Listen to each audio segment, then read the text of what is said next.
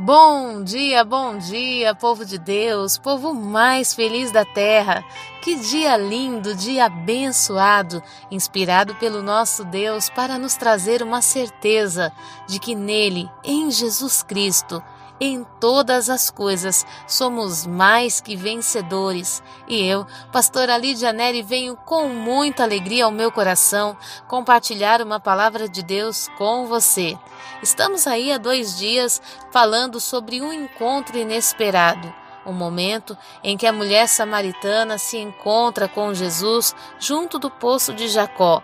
E hoje eu quero falar com você mais um pouquinho sobre esse texto de João tão poderoso Quero com você no livro de João, no capítulo 4, no verso 20, 21, 22 e 23, onde a palavra do Senhor nos diz: Nossos pais adoravam neste monte.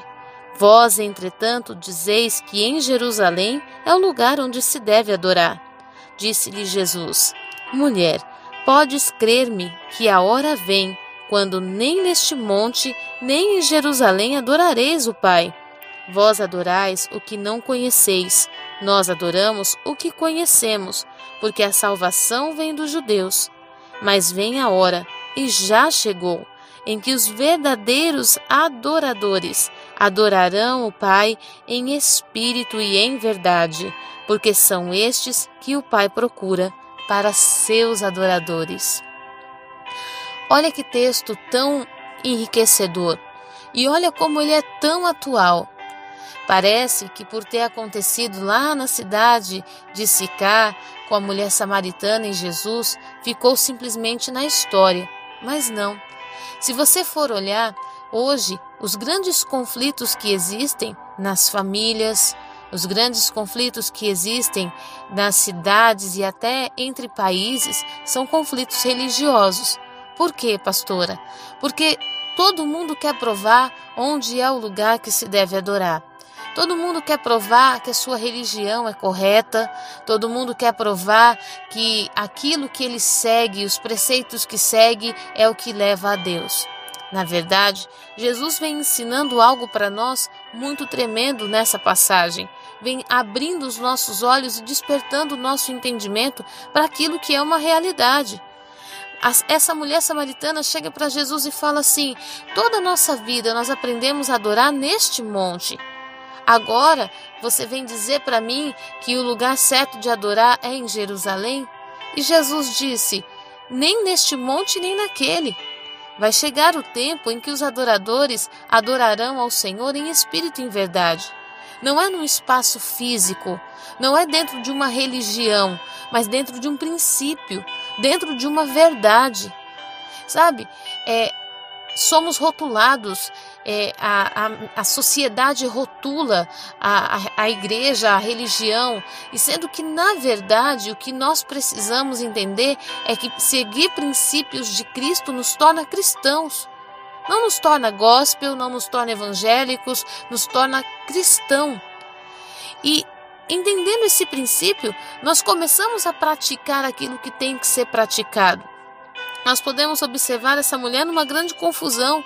Ela queria adorar, ela queria. Ela tinha aprendido a adorar a Deus no monte da sua terra, no monte de Samaria. Agora ela descobre que o monte era o outro e de repente uma confusão toma conta do seu coração, assim como muitas vezes na sua vida. Tem um espírita na sua casa, tem um católico, tem um, um evangélico e não tem como fazer uma comunhão porque grande é a confusão de línguas. Né? Um fala uma coisa, o outro fala outra, um discute porque a sua religião é correta e o outro vem dizer não, mas a minha é que está certa. Enquanto estamos defendendo religião, estamos perdendo os princípios, estamos deixando de lado valores que devem ser seguidos. Observe, essa mulher, enquanto seguia uma religião, adorava Deus no monte da sua cidade. Ela estava trancada dentro de casa, envergonhada da sociedade, estava passando por um processo de humilhação e acusação. No dia que Jesus diz para ela: nem neste monte nem naquele, mas você vai adorar segundo o seu coração, você não vai mais depender de uma estrutura física. Você depende agora de ter princípios em teu coração. aí a coisa muda de figura. Essa mulher rompe com as paredes do seu poço, permite que o manancial flua e uma cidade inteira é conquistada para Jesus. Pastora, como então definir uma religião correta? Uma religião correta a ser seguida é aquela que prega os princípios da palavra e que ensina sobre Jesus Cristo com inteireza. Não é um Jesus Cristo que faz, não é um Jesus Cristo que acontece na sua vida, é um Jesus Cristo que é na sua vida, que faz por você aquilo que ninguém pode fazer. Não é faz para você, faz por você. Uma religião correta é aquela que não detupa a palavra, é aquela que não prega achismos sobre o altar.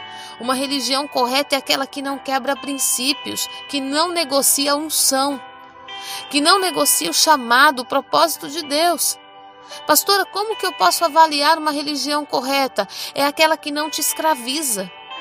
Pastora, como assim? A religião correta, ou melhor, o, o Aquilo que você tem que seguir, o preceito correto, é aquele que não te coloca como escravo, pois para a liberdade foi que Cristo nos libertou. Vamos observar o que a palavra do Senhor diz? No verso 23 fala assim: Mas vem a hora e já chegou, em que os verdadeiros adoradores adorarão o Pai. Não diz que adorarão a Deus, adorarão o Pai. Sabe? Tem muita religião por aí pregando sobre Deus, mas Jesus veio nos apresentar o Pai. E qual a diferença disso? É que para Deus, muitas vezes somos servos. Aquele que trabalha por obrigação, aquele que trabalha porque precisa obedecer, mas o filho, ele trabalha porque ama. O filho, ele faz alguma coisa porque ele quer alegrar o coração do pai, porque ele quer encher o pai de orgulho, ele quer trazer paz ao coração do pai, ele quer satisfazer os desejos do pai. A palavra não fala que adorarão a Deus. Muitas vezes as pessoas, no nome de Deus, têm escravizado outras tem feito com que pessoas se suicidem, abram mão da sua vida no nome de Deus, pregando religião. Muitas vezes tem tirado pessoas da família, tem ceifado vidas, mas quando um preceito é real, ele prega sobre o Pai, sobre o Pai de amor o Pai que ama incondicionalmente, que te aceita como você está, que não olha para as tuas falhas nesse momento, te dando opção de regeneração. Porque o Pai que vai julgar, o Pai que vai trazer qualquer tipo de ambiente de julgamento para a sua vida, é lá na frente que vai se manifestar. Agora é um Deus de amor. É um Deus que te coloca em liberdade, que faz você servi-lo não porque ele quer um empregado, mas porque Ele te ama e quer fazer você crescer. É muito tremendo esse texto. A palavra fala que são estes que o Pai procura. Olha quantos anos existe o cristianismo. E Deus ainda está procurando os verdadeiros adoradores. Onde estamos falhando? Será que nós não estamos como essa samaritana, presos a uma estrutura, presos a um ambiente defendendo uma religião. Estamos diante do Messias, diante do Senhor Todo-Poderoso, o Deus que move o céu e a terra. Estamos diante do Pai das luzes, do Senhor, do Deus de amor. Note, essa mulher estava diante de Jesus defendendo uma religião. Ela estava diante daquele que podia mudar a sua vida mas no fundo ela estava mesmo preocupada se ela tinha razão ou não sobre o lugar da adoração. Ei, você quer ser um cristão de verdade? Você quer saber qual religião correta? Pegue a Bíblia e comece a ler. Porque Deus é Deus para desvendar a palavra dele ao teu coração, como tem desvendado no meu coração. Deus é Deus que não vai te deixar confundido nem enganado. Deus é Deus que vai manifestar o teu chamado, vai manifestar a tua essência, o teu, a tua autoridade, aquilo que Ele derramou sobre a sua vida. Deus é Deus que vai despertar a tua visão, te levar para o lugar onde se prega a verdade. Verdade. Uma religião que fala que para você ser feliz, você tem que sacrificar a tua família. Uma religião que prega que você tem que servir aquele Deus, porque senão a tua família vai ser morta, senão a tua família vai sofrer. Ei, Deus não está nisso. Deus não está nisso. Uma religião que te ensina que você tem que abandonar a tua família, porque eles não seguem o mesmo que você, porque eles não respeitam a tua fé. Deus não está nisso. A palavra fala que Jesus veio para os seus e os seus o rejeitaram, nem por isso Deus, Jesus deixou de morrer por eles. Jesus os abandonou de forma alguma. Até o último suspiro de Jesus, ele ainda estava clamando pelo povo que o rejeitou. Esse é o cristianismo. Essa é a verdade.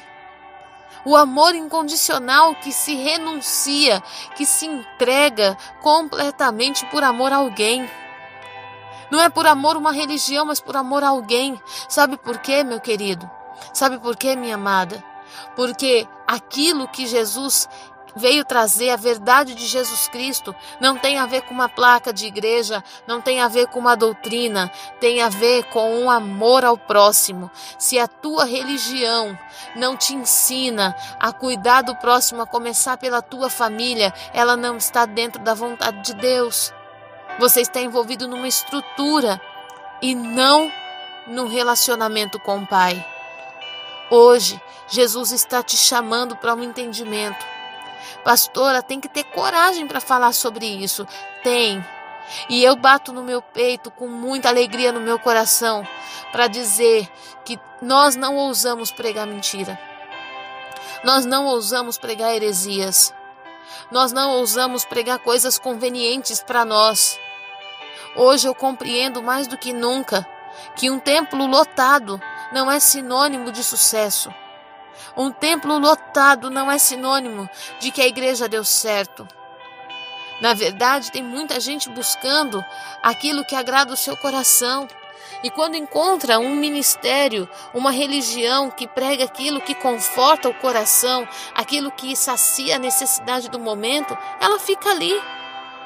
Mas eu quero que hoje você entenda que a palavra de Jesus, ela não traz só conforto, muitas vezes ela traz atrito para nossa alma.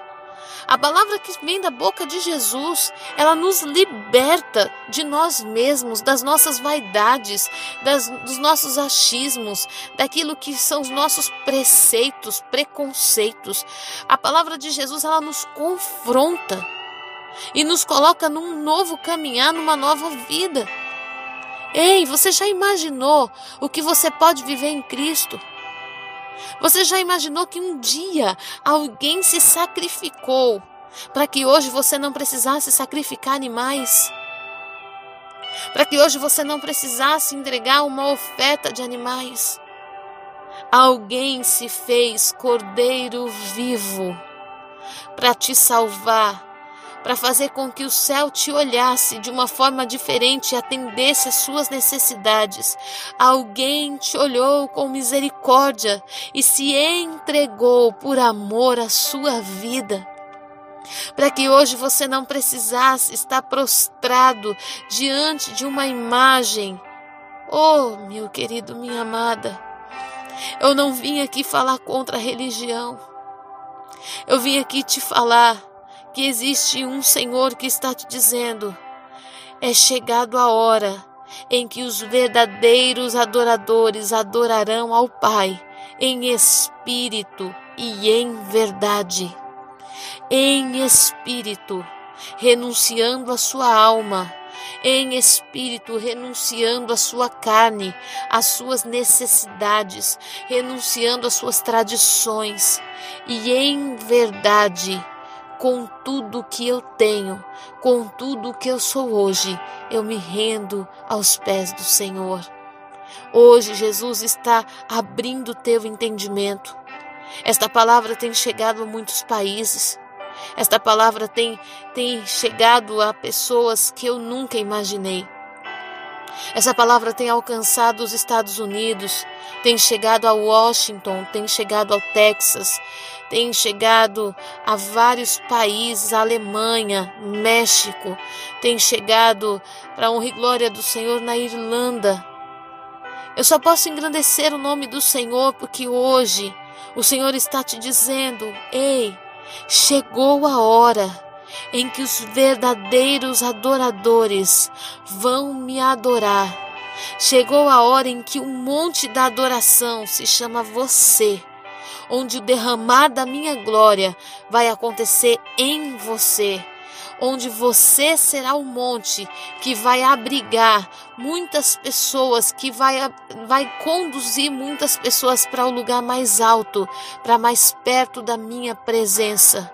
Chegou o momento em que não vai ser preciso subir um monte físico, porque o monte que é você se chegará àqueles que não podem vir e conduzirá essas pessoas para mais perto de mim, diz o Senhor.